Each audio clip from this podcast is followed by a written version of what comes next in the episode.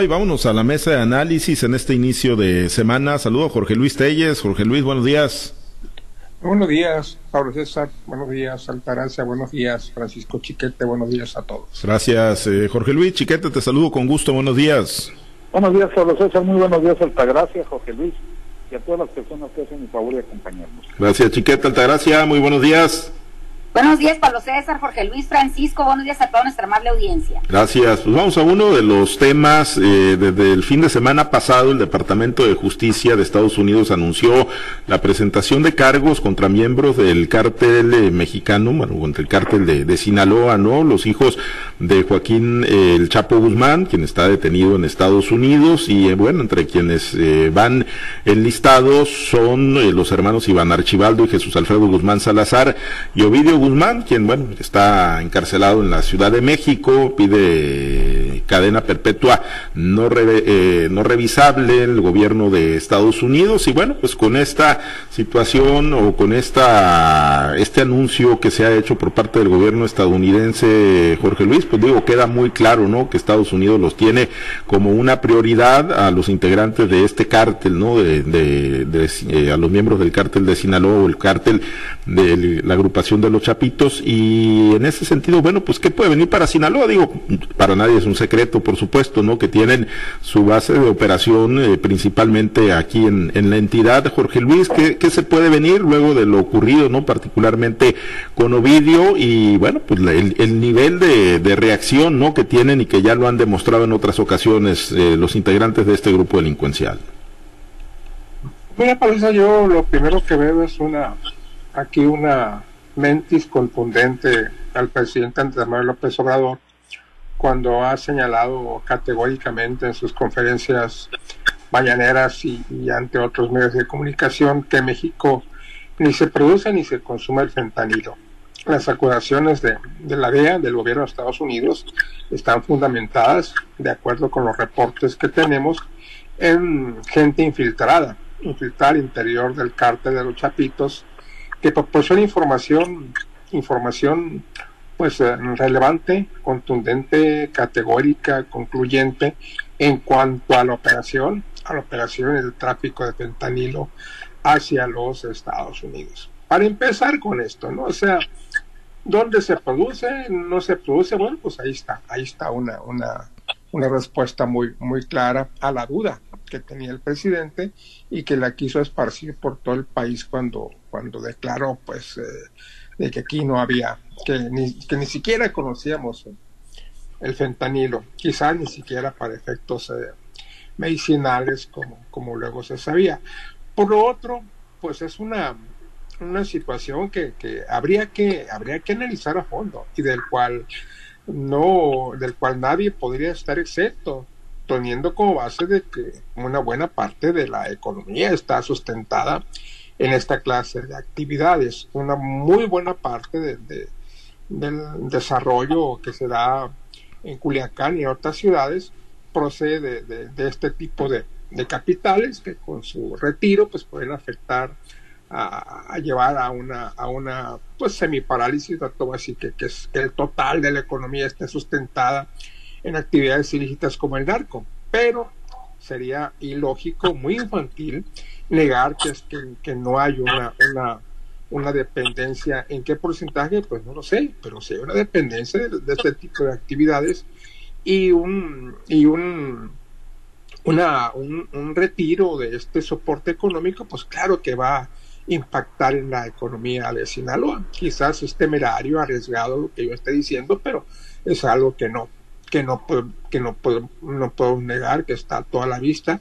Entonces, el segundo impacto que vería yo sería el económico. En cuanto al social, pues eh, yo no creo que esto vaya, no creo en este momento que esto vaya a generar una serie de, de, acciones de, de, terrorismo contra, contra la ciudad de Culiacán, contra el estado de Sinaloa, porque no es una ofensiva que, que venga interna, es una, es una ofensiva externa que viene de los Estados Unidos. Entonces, a mi modo de ver las cosas, no veo ninguna razón para que esto se vaya, vaya a generar en una, en una, en la creación de un estado violento aquí en Culiacán. no creo que rebase más allá de los parámetros de lo que estamos viviendo en la actualidad. Por lo demás, pues eh, habría que esperar qué va a pasar si se va, si con esta base de la información que tiene la DEA, se va a proceder a la detención de los otros miembros del cártel de los Chapitos. Probablemente si esto ocurre, si hay operativos que vayan en contra, pues en ese momento, pues sí, sí podría, sí podría generarse alguna situación negativa para la población en general por la reacción natural de un organismo criminal que tiene pues mucha fuerza, mucho material, mucho, mucho equipo militar para hacerle frente a esta clase de acciones. Ahí sí, ahí sí podría venir una situación este, de violencia contra la población. Pero en términos generales, por demás, no creo que esto vaya a venirse en automático ni como consecuencia de ¿Por qué? Porque pues es una acción que viene de Estados Unidos. De todos modos hay que estar muy pendientes, muy alertas. No es una, pues eh, no sé de qué, de qué punto de vista puede ser una situación negativa o positiva, pero por lo pronto obliga a estar en un estado de alerta hasta que esto no haya una, un, aterrizaje más concreto en cuanto a lo que va a pasar aquí en Sinaloa. Eh, sí, y bueno, eh, Chiquete, eh, ¿qué, ¿qué, podría venir para el estado de Sinaloa, no? Ahora, bueno, pues con, con este tema del Departamento de Justicia de Estados Unidos, ¿no? Eh, se ha ventilado que incluso había, pues, algunos infiltrados, ¿no? Algunos espías dentro de la agrupación de los Chapitos que seguramente pueden tener, eh, pues, muchos datos, muchos elementos, ¿no? Incluso quizá hasta de posible protección que se les esté brindando a estos grupos, eh, a este grupo delincuencial, pues no deja de ser una gran presión, ¿no? Para para, el gobierno de México, Chiquete? Sí, por supuesto. Mira, para empezar, tendrá que acabarse, al menos en esta parte del espectro delictivo, la política de abrazos no balazos. El presidente va a tener que modificar su, su actitud frente a este fenómeno y entrarle al combate por la simple y sencilla razón de que está la presión estadounidense para que haya resultados. Si la detención de Ovidio, que habla que hubo una participación importante de las agencias de los Estados Unidos, aunque haya sido el gobierno mexicano el que le ejecutó, pues en nosotros también va a ser la misma, la misma circunstancia. Ahora, más allá de que los grupos delictivos vayan a reaccionar contra la población, está el fenómeno ya muy conocido de las eh, reconstrucciones de estas organizaciones. Cuando cae un líder, cuando es detenido un líder, cuando muere un líder en el combate este, eh, generalmente se viene una lucha por la sucesión, no son sucesiones pactadas ni, acordadas este, con una regla que, todo el mundo sigue. Hay un liderazgo que sin embargo suele ser disputado por dos o tres cabezas secundarias y esto trae otra vez la guerra dentro de las organizaciones criminales y la población queda en medio de estos enfrentamientos. Eso es lo que a mí me parece que corremos un riesgo importante. Claro, no es automático, como dice Jorge Luis, porque tampoco van a venir este, las agencias gringas y el ejército mexicano y la Guardia Nacional a, arrasar de, momento con todo el mundo. No, va a ser una serie de acciones, supongo yo, escalonadas en las que conforme vayan teniendo información van a ir enfrentando a cada uno de los señalados en, esta lista de 28 personas. Entonces sí, sí creo que se nos venga un tiempo difícil, un tiempo duro de, enfrentamientos que podrían asustar a la población. Y luego está la otra parte. Mm, Sinaloa ha tenido resultados muy importantes en la lucha contra la delincuencia, pero creo que han sido resultados no de una política que hayan seguido específicamente los gobiernos, tanto el gobierno federal como el anterior como el actual, o el gobierno del estado anterior como el actual. Creo que, los resultados son porque, bueno, pues existen las condiciones que ya ha descrito el presidente de un solo cártel predominante que eh, nos, ha, nos ha ahorrado, afortunadamente, los enfrentamientos que vemos en Guanajuato, en Zacatecas, en Colima, lugares de estos que están tan calientes. Entonces, pues al ver debilitado a este cártel de los chapitos, seguramente los otros van a querer entrar a capturar las rutas, las plazas que han apetecido por muchos años y que no les ha sido posible. Y eso también significa pues el riesgo para la población en general, que además tendría que enfrentar si llegara a presentarse la dominancia de otro de un cártel diferente, fenómenos que ahora no son tan frecuentes como el secuestro, el cobro de piso, el ejercicio, y todos esos fenómenos negativos que afectan tanto a los otros estados. Creo que ese es uno de los riesgos que estamos enfrentando. Mm. Sí, eh, pues no es un tema menor, ni por mucho Altagracia, ¿no? Pues por todas las ramificaciones que tiene este, este grupo en el estado de Sinaloa.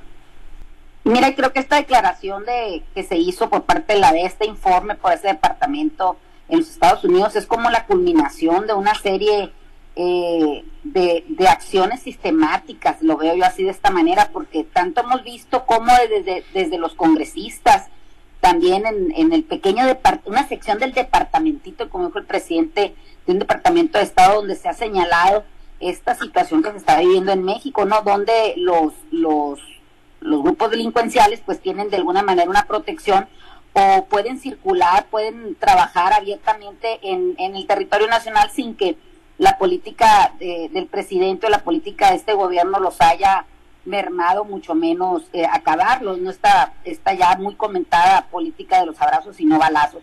Creo que como países que tenemos una amplia colaboración económica de transporte de mercancías, de transporte de, flujo de migratorio, todo esto por lo que estamos unidos a los Estados Unidos, creo que es una, una situación bastante difícil que, que, el, que el gobierno encabezado por Joe Biden tengan este tipo de, de percepción o este tipo de acciones en contra de México, porque más que nada nosotros aquí en Sinaloa vemos cómo cuando se lanza una alerta migratoria, una alerta de viaje hacia un destino turístico como Mazatlán, incluso el de Cancún o el, de Acapulco, todas las playas que tenemos aquí en México, afecta directamente a la población, no la que se dedica a este tipo de cosas, sino a la población en general, a gente que vive de su trabajo diario. Creo que este este tipo de acciones este, que pueden que implementa el, el gobierno de Estados Unidos, pues sí sí daña mm, eh, de manera muy importante la economía de nuestro país. También creo que en esta correlación que tenemos este, es importante señalar que el gobierno de México no tiene la intención de, de seguirle, pues como quien dice, la misma dirección que está planteando el gobierno de los Estados Unidos, aun y cuando el gobierno ha dicho este que son mucha, mucha la cantidad de muertos las que han tenido por el tema del uso del fentanilo, ¿no? Y cómo en nuestro país pues se dice que aquí no se produce, que incluso no se consume. Y, y ameritó pues mandarle una carta al gobierno chino para, para este, esclarecer este tema de, del trasiego de, de esta de esta droga, ¿no? Me parece que, que en tanto no se pongan de acuerdo en las acciones a implementar, pues el eslabón se rompe pues por la parte más delgada y creo que la parte más delgada somos nosotros. Somos este siempre se ha dicho que aquí en Sinaloa y en muchas partes del país la paz que se vive es una paz narca y es, eso es muy doloroso hablarlo, decirlo y sobre todo aceptarlo, ¿no?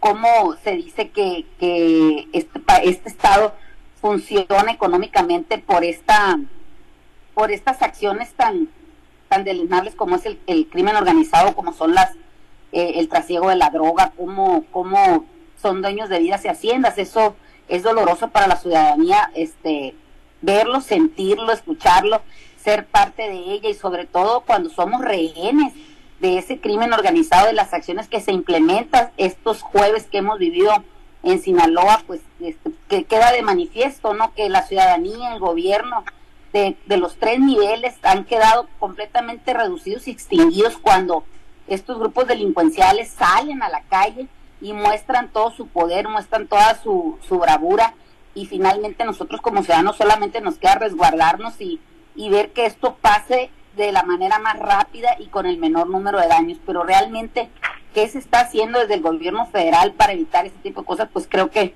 si se está haciendo algo, pues deja mucho que desear, los resultados no son los que estamos pidiendo, lo que estamos este, demandando los ciudadanos y tampoco hacia el exterior no es lo que está pidiendo ni lo que está demandando el gobierno de los Estados Unidos. Ahora, también queda en el aire, ¿cómo es posible que uno de los gobiernos más, más importantes, más ricos del mundo, con la mayor inteligencia, con la mayor estrategia, tengan todavía este tipo de problemas y no hayan podido ser erradicados, ¿no? Cada vez vemos cómo eh, los, las personas que utilizan drogas en los Estados Unidos pues demandan cada día más drogas más fuertes, drogas más potentes y en esa cantidad que hay demanda, pues la oferta cada día es más eh, eh, es más redituable. Entonces vemos cómo estos grupos se han venido fortaleciendo. ¿Por qué? Porque es una gran demanda la que tienen Estados Unidos por este tipo de drogas. Y la verdad es que pues el buen juez por su casa empieza. Si de verdad quisieran acabar con este tipo de, de, negocios ilícitos, pues eh, endurecieran las políticas, no contra un grupo en lo particular. No creo yo que estas 26 personas que nombraron sean los causantes de todo este desorden, de toda esta gran mortandad que hay en los Estados Unidos. Creo que hay mucho más gente en Estados Unidos que está permitiendo que siga pasando esta droga y que se siga utilizando por las calles de Los Ángeles, por las calles de Chicago, por todas las calles de ciudades importantes y de, y de otras de, esa gran nación que es Estados Unidos. Mientras no pongan orden en su casa, creo que van a seguir entrando este número eh, tan importante de, toneladas de droga y eso pues va a redundar en una mayor mortandad de su población. Lástima que también aquí en México ya estamos viendo este tipo de, de, daño y lo estamos viendo en personas jóvenes, en, en, menores de edad que, que ya se sabe que han, han caído a los hospitales públicos desgraciadamente intoxicados por esta, por esta droga. Bueno, pues Estados Unidos va, va en serio, por lo menos así lo está acreditando, ¿no? Con su guerra contra el fentanilo, contra la producción de droga y tiene ubicados pues este grupo delincuencial, ya veremos en qué se traduce, además de estos anuncios, ¿no? De ponerlos como objetivos prioritarios. Jorge Luis, en otros eh, temas, pues una vez más, ¿no? Y ahora sí parece ya la, la definitiva en torno a quién encabeza el movimiento de Adán Augusto López Hernández en el estado de Sinaloa y ese es el diputado local Ambrosio Chávez, ya pues no figura, ¿no? Por lo menos ya no lo dejan figurar para nada Héctor Melesio Buenojeda ahí en torno al proyecto presidencial del secretario de Gobernación. Pues se confirma algo de lo que nunca, de lo que nunca hubo duda. Aquí, en este espacio entre nosotros, hemos, hemos eh, llegado al acuerdo, a la conclusión de que eh, nada se puede hacer eh, Morena se viene manejando prácticamente igual en sus políticas internas como, como el PRI. Entonces, bajo esta premisa es muy difícil pensar que, al gobernador de un estado se le pueda relegar a un segundo plano en decisiones estrictamente políticas como lo es esta, en el caso del nombramiento del coordinador, del coordinador de, la campaña de Adán Augusto, de la pre-campaña en Sinaloa, entonces era muy difícil que, el gobernador permitiera, permitiera que no fuese alguien muy cercano a ese equipo como lo es el diputado Ambrosio Chávez. Incluso, pues, eh, si para Cuen era difícil, también para Gilberto Ojeda, que de repente volvió a aparecer, después de haber sido un priista recalcitrante, eh, quiere reaparecer en los medios políticos como parte de Morena y quiere entrar por la puerta grande como coordinador de la campaña de alguien que tiene muchas posibilidades de ser candidato presidencial como lo es Adán Augusto. Era muy difícil, muy difícil y no había ni por qué dudarlo de que, de que Héctor Cuen iba a quedar relegado a un segundo a un segundo plano en la discusión de los asuntos que, inherentes a la campaña, la cruzada de, de, Adán Augusto, que además pues, ni siquiera hay una certeza de que él vaya a ser el candidato, o sea, la lucha que, en estos momentos veo yo en Sinaloa es como si fuera ya una, una, la coordinación de una campaña presidencial. Y hay que aclarar que no es así. Adán Augusto es únicamente una de las corcholatas del presidente López Obrador. Quizás con la que tenga un, de la que tengo mayores posibilidades, pero eh, para empezar no es ni siquiera el que va en el número uno. Quizás vaya en, el número dos, pero mm, tendrá muchas posibilidades, pero definitivamente no están al, al 100%. Era muy obvio que Tromelesio Cuen iba, iba a quedar fuera, iba a quedar relegado, yo creo que más claro no se le puede decir, o sea, puede participar como cualquier hijo de vecino, no se le cierran las puertas a nadie, puede venirse también a ayudarnos si quiere, si no quiere, pues que se vaya controlado, pero entonces se pueden, es un, hueso difícil de roer, ya declaró en Mazatlán, al frente de una poderosa motocicleta, mientras participaba en el desfile de, de clausura de la Semana de la Moto, que bueno que ellos acordaron como partido ir hasta el final, en el apoyo a, a Dan Augusto, en, el primero en apoyo a Morena y luego en apoyo a, a, Dan Augusto. Y como son un partido serio, responsable y trabajador, de lo que no me queda ninguna duda que es un partido muy trabajador, se van a este final. Es difícil doblar a Cuen y ahí está, ahí está la, la respuesta casi de inmediato en cuanto al, al, anuncio que se hace de que él queda desplazado, desplazado y ahora sí pienso yo totalmente de cualquier acción eh, que de, como, como, como coordinador o como dirigente de la coordinación de la campaña de, Ana Augusto. De todos modos ahí va a estar, va a estar dando guerra porque te digo, no, no es fácil hablar a Cuen y va a seguir apareciendo por más, por más que, que, le diga no te queremos, vete, vete por otro lado. No, él ahí está firme, está ahí porque así le conviene. Sabe qué es lo que más le conviene en estos momentos y sabe que ese es eh, el clavo ardiendo del que tiene que agarrarse para mantenerse con vida en las aspiraciones políticas, pero yo creo que ya no de él, porque ya esto se ve mucho muy lejano, sino de que el posicionar al partido en cuanto al reparto de candidaturas, que es lo que básicamente están buscando todos los políticos en este momento. Sí, eh, me tocaba leer luego, luego de, bueno, pues esta decisión que se ha tomado y que, que ya se había anunciado, Chiquete, leía por ahí a un colega que decía, pues bajaron a Dan Augusto de un poderoso Ferrari eh, en Sinaloa para subirlo a un bocho, pues digo, ahí eh, parafraseando ¿no? el, nombre de, Ambrosio Chávez, ¿es así? ¿Le, restan eh, poder al proyecto de Dan Augusto en el estado de Sinaloa al desligarlo o al tratar de desligarlo del, del cuenismo chiquete? ¿O el hecho de que el, gobernador Rocha, su equipo se responsabilicen le da una mayor fuerza? Pues mira, yo creo que ni una cosa ni la otra, sino todo lo contrario. en realidad, este, este proceso que está viviendo eh, Morena y los, las corcholatas es un proceso interno que depende de una sola persona, del presidente Andrés Manuel López Obrador. Y él va a tomar la decisión en función de las circunstancias políticas del país no de si el Paz apoya o si el Paz no apoya o si Rosa está fuerte o está más fuerte que el Paz o está menos fuerte que el Paz. Yo creo que el, asunto aquí es un, problema de políticas internas de los partidos, de enfrentamientos en el que efectivamente, como dice Telles, Cuen quiere quedarse agarrado de este clavo ardiendo porque siente que fuera de Morena no tiene futuro de ningún tipo seguramente que ya habló con, pues si no con el secretario de gobernación, sí con alguno de sus segundos, este, le juró amor eterno y le dijo, a pesar de lo que me están haciendo, yo estoy con ustedes. Pero bueno, este, eso no impide que le hayan quitado ya la coordinación, que le estén bajando toda la expectativa de alianza efectiva con Morena que le estén quitando la posibilidad real de que haya una candidatura, que eso es lo que busca Héctor Meneses Fuentes.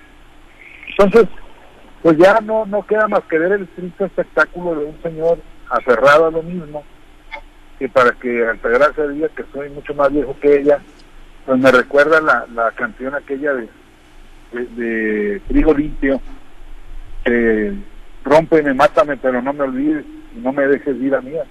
Así está Cuen con, con, con Adán Augusto y seguramente que así van a hacer de aquí a que se decidan las candidaturas.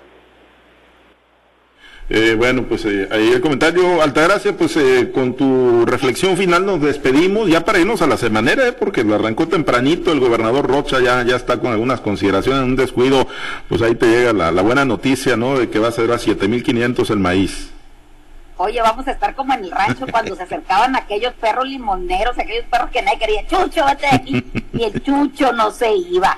Así es como veo yo este asunto de Héctor Melesio Cuen, que lo patean, lo corren y llega ladrando y, lamiéndose las heridas como en una especie de, de, de, quererle dar lástima a alguien, pero claro, para lograr su cometido, que es que le avienten el pedazo de carne o el hueso, como diríamos también en estos, en estos este, arengas políticas. No me parece, la verdad es un espectáculo bastante bochornoso, pero pues se dice que en política es el arte de comer algo que, está, no se puede decir al aire y sin hacer gesto. Y creo que en esa, esa es lo que está aplicando ahorita Héctor Melesio, pues no le importa cómo sea, no le importa de lo que sean capaces de hacerle. Él tiene un firme propósito, vamos a ver si le alcanzan las fuerzas a él, y también al grupo que lo acompaña, porque lo que yo estoy viendo también es que hay muchos que lo están abandonando y otros que sí están levantando la voz, aunque pues finalmente esa voz casi casi es un murmullo, ¿no?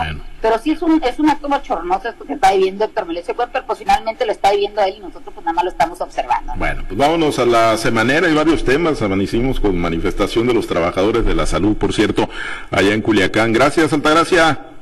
Que tengan un excelente día. Y además Chiquete mandó a hablar tempranito al gobernador Rocha para que no tuviéramos tiempo de hablar de fútbol. Chiquete, muchas gracias. Y lo intenté, Chiquete, ni modo. No, no, me, quedaste muy mal. Pues lo intenté, chiquete, pues, ni, pues, fallaste con pues, no puedo hacer más, chiquete, ni modo. Pues bueno, hay, hay para la próxima. Gracias, Jorge Luis. Gracias, hasta luego.